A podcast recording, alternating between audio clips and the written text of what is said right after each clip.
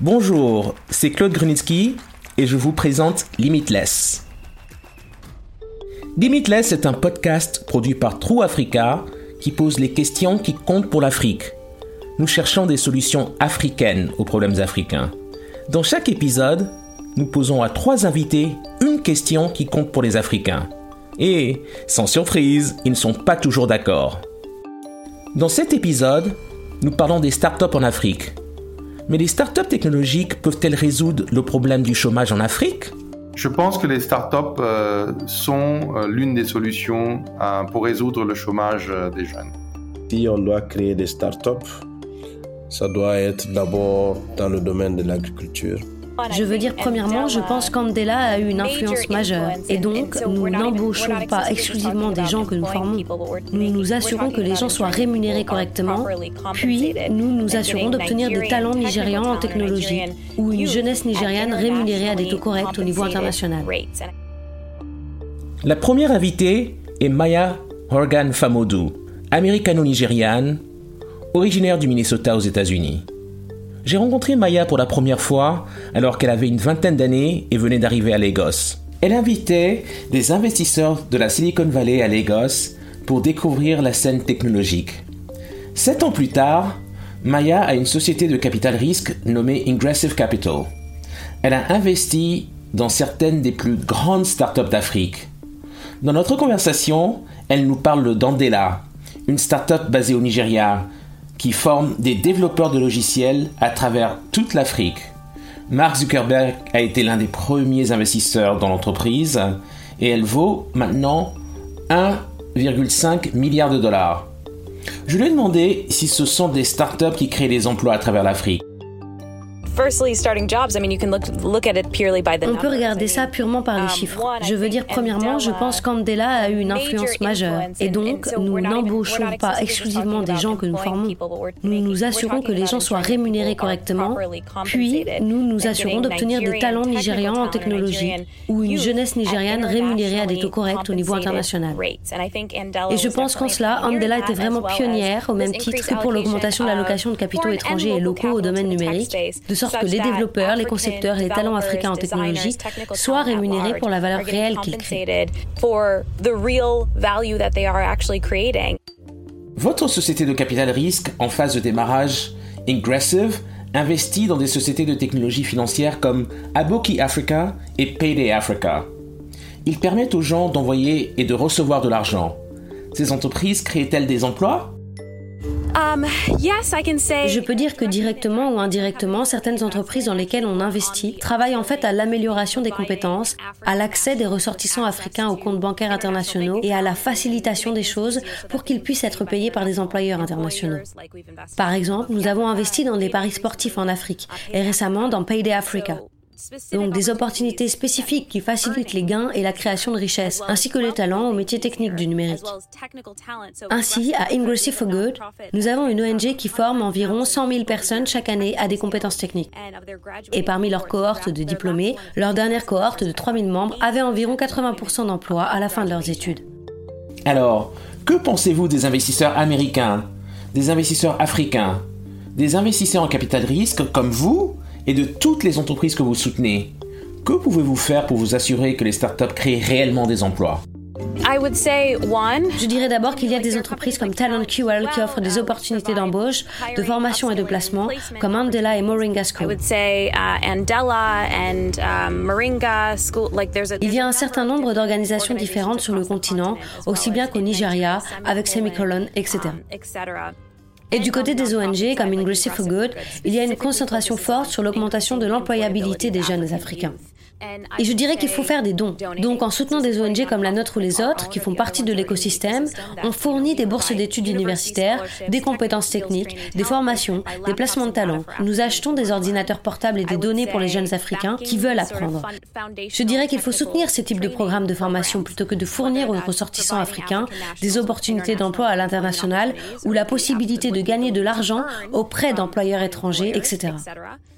Aussi bien qu'il faut soutenir différentes sortes de solutions de placement et de plus en plus la recherche de talents au niveau local. Lorsque vous soutenez une entreprise de technologie africaine et que vous avez la possibilité de l'aider à trouver des talents, adressez-vous à un recruteur local plutôt qu'à un recruteur international. Je dirais que ce sont vraiment des points de départ très solides et que si vous soutenez simplement en fournissant des ordinateurs portables et des données aux gens en finançant leurs idées, ils vont se développer, ce qui signifie qu'ils devront embaucher davantage de personnes. Ainsi, tout naturellement, en construisant l'écosystème technologique qui soutient les technologies africaines, vous contribuerez à accroître l'emploi des jeunes Africains. Le deuxième invité est l'homme d'affaires malien autodidacte, Samba Batili. Il a lancé des projets dans plus de 18 pays africains dont Econ Nailing Africa, une initiative d'énergie renouvelable sur laquelle j'ai travaillé avec Samba et l'artiste hip-hop américano-sénégalais Econ. Samba est un homme occupé. Alors je suis allé droit au but. Pouvons-nous compter sur les startups technologiques pour créer des emplois? 70% de la population vit de l'agriculture.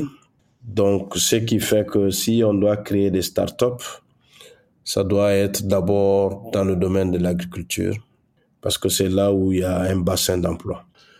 Donc, euh, aujourd'hui, je pense que doit, il faut qu'il y ait une adéquation entre ces startups et les bassins d'emploi euh, pour l'Afrique. Ça doit être dirigé euh, sur les besoins des populations africaines parce que une technologie peut être utile aux États-Unis et pas être utile en Afrique parce qu'on n'a pas les mêmes réalités. Donc il y a une question d'adaptation de ces technologies avec nos réalités. Donc ce qui est sûr, les grosses entreprises peuvent en créer tout dépend de l'approche que les uns et les autres prennent. Les startups, au début, c'est quelques personnes, mais quand ils arrivent quand même à la série C euh, ça trouve que le business est établi et qu'il y a des investissements, ça peut créer beaucoup d'emplois. Mais ce qui est sûr aussi, c'est que il faut savoir que la plupart des emplois de demain seront dans la technologie. Donc de plus en plus, on doit préparer la jeunesse euh, aux emplois de demain parce que 80% des emplois de demain n'existent pas aujourd'hui. Donc, il va falloir préparer euh, la, les nouvelles générations euh, sur ces emplois de demain qui sont des emplois euh, dans le digital. Et pour cela, il va falloir que on utilise beaucoup les sciences et les mathématiques pour les préparer. Parce que l'un des grands problèmes en Afrique, on crée tous les jours, nos universités créent tous les jours des chômeurs. Donc il y a une inadéquation entre l'emploi et la formation. Donc, je pense qu'il y a des corrections à, faire au niveau de nos politiques d'éducation pour qu'il y ait cette adéquation entre l'emploi et la formation. Notre troisième invité vient du secteur public. Gabriel Curtis était ministre des partenariats publics-privés en Guinée jusqu'au coup d'État militaire du 5 septembre dernier. Il a maintenant beaucoup de temps libre. Alors, Gabriel, les startups technologiques sont-elles la réponse au problème du chômage en Afrique? Je pense que... Merci euh, Claude, euh, c'est un plaisir pour moi d'être euh, avec vous aujourd'hui. Je pense que les startups sont l'une des solutions pour résoudre le chômage des jeunes. évidemment, c'est des jeunes pousses, donc ce n'est pas un secteur très important dans l'économie nationale. Euh, pour ce qui concerne la Guinée, mais je pense que dans la plupart des, pays africains aussi, euh, c'est le cas. Euh, je pense que euh, ça, ça, va ouvrir, euh, ça ouvre de très belles perspectives parce que le terrain est vierge en Afrique. le terrain est vraiment vierge. Il n'y a pas à remplacer quoi que ce soit. On prend par exemple ce qui s'est passé avec les paiements mobiles. Euh, bon, euh, le, le, taux de bancarisation du pays est tellement faible que les paiements mobiles ben, ont, ont, pu euh, assouvir un besoin qu'avait la population. donc, et ça, c'est, ça vient des, des startups, ça vient de l'innovation. Et donc, ça, ça ouvre des opportunités et ça crée beaucoup d'emplois et ça facilite les échanges et, et le commerce. Alors, il y a un, souci principal qui est le souci dont parlent beaucoup de jeunes start en Afrique. C'est celui qui est lié aux investissements en infrastructure des différents gouvernements. Est-ce que vous pensez, Monsieur le Ministre, que les start-up peuvent réussir leur pari et créer des emplois sans les investissements massifs de l'État, particulièrement en matière de communication numérique, mais on peut aller jusqu'à parler d'électricité? Non, je pense que ce n'est pas, c'est pas possible. Euh, comme partout, comme dans plusieurs autres euh, secteurs, il faut euh, une attention massive du gouvernement sur ce secteur.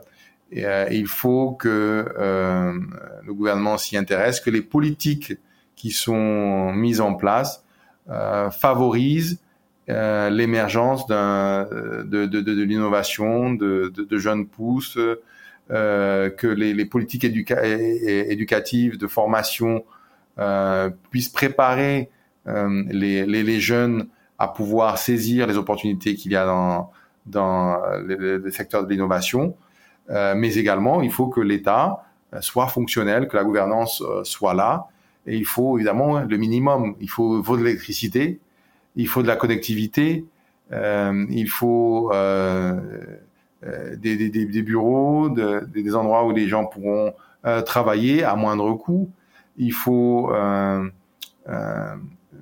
une, réglementation qui soit vraiment incitative et il faut une administration qui soit prête et apte à accompagner ces jeunes pousses. Euh, je pense que cela doit se faire avec la participation entière et pleine euh, du, euh, du, gouvernement et des, du secteur public. Est-ce que vous pouvez nous citer en exemple une réussite dont vous êtes particulièrement fier en tant que ministre qui supervisait et chapeautait tout ce qui concerne les partenariats publics et privés en Guinée? Euh, Dans le domaine de l'agriculture, par exemple, euh, on a mis en place euh, un processus où euh, les paysans qui n'ont pas les moyens de pouvoir euh, se payer un tracteur ou des équipements agricoles, ben, ils pouvaient, euh, il y a des plateformes qui, ont, qui existent où ils peuvent louer un tracteur pour un certain nombre d'heures ou de jours et ils font le paiement par, par paiement mobile. Et le tracteur il vient et il peut il, il, va opérer dans un certain périmètre. Et tout ça c'est ça on peut faire les vérifications, notamment par la géolocalisation, pour s'assurer que le tracteur est bien utilisé dans le périmètre euh, pour lequel euh, les services ont été euh, payés. Donc vous voyez, ce sont des, solutions simples et qui permettent vraiment d'améliorer la vie des gens, d'améliorer l'effectivité, d'améliorer les services nous ne cherchons pas de réponse simple sur ce podcast. Nous pensons que le potentiel de l'Afrique est illimité, tout comme les solutions aux défis auxquels nous sommes confrontés. Nos contributeurs avaient tous un point de vue légèrement différent. J'ai apprécié la façon dont Maya était positive, comment elle a soutenu que les innovations créent des emplois, indirectement, même si les startups n'emploient pas un grand nombre de personnes. Les trois invités ont été clairs sur le fait que les gouvernements doivent intensifier leurs efforts. Mais ce qui m'a le plus marqué, c'est l'importance de former les jeunes aux sciences et à la technologie. Si les startups reçoivent le soutien approprié, elles créeront des emplois d'avenir. Et lorsqu'elles commencent à embaucher, nous devons nous assurer que les jeunes ont les compétences nécessaires pour occuper ces emplois. Merci pour votre écoute. Ce podcast est rendu possible grâce à une subvention du département d'État américain et de la fondation Fire. Vous pouvez écouter ce podcast sur toutes les bonnes plateformes et sur www.trueafrica.co/limitless.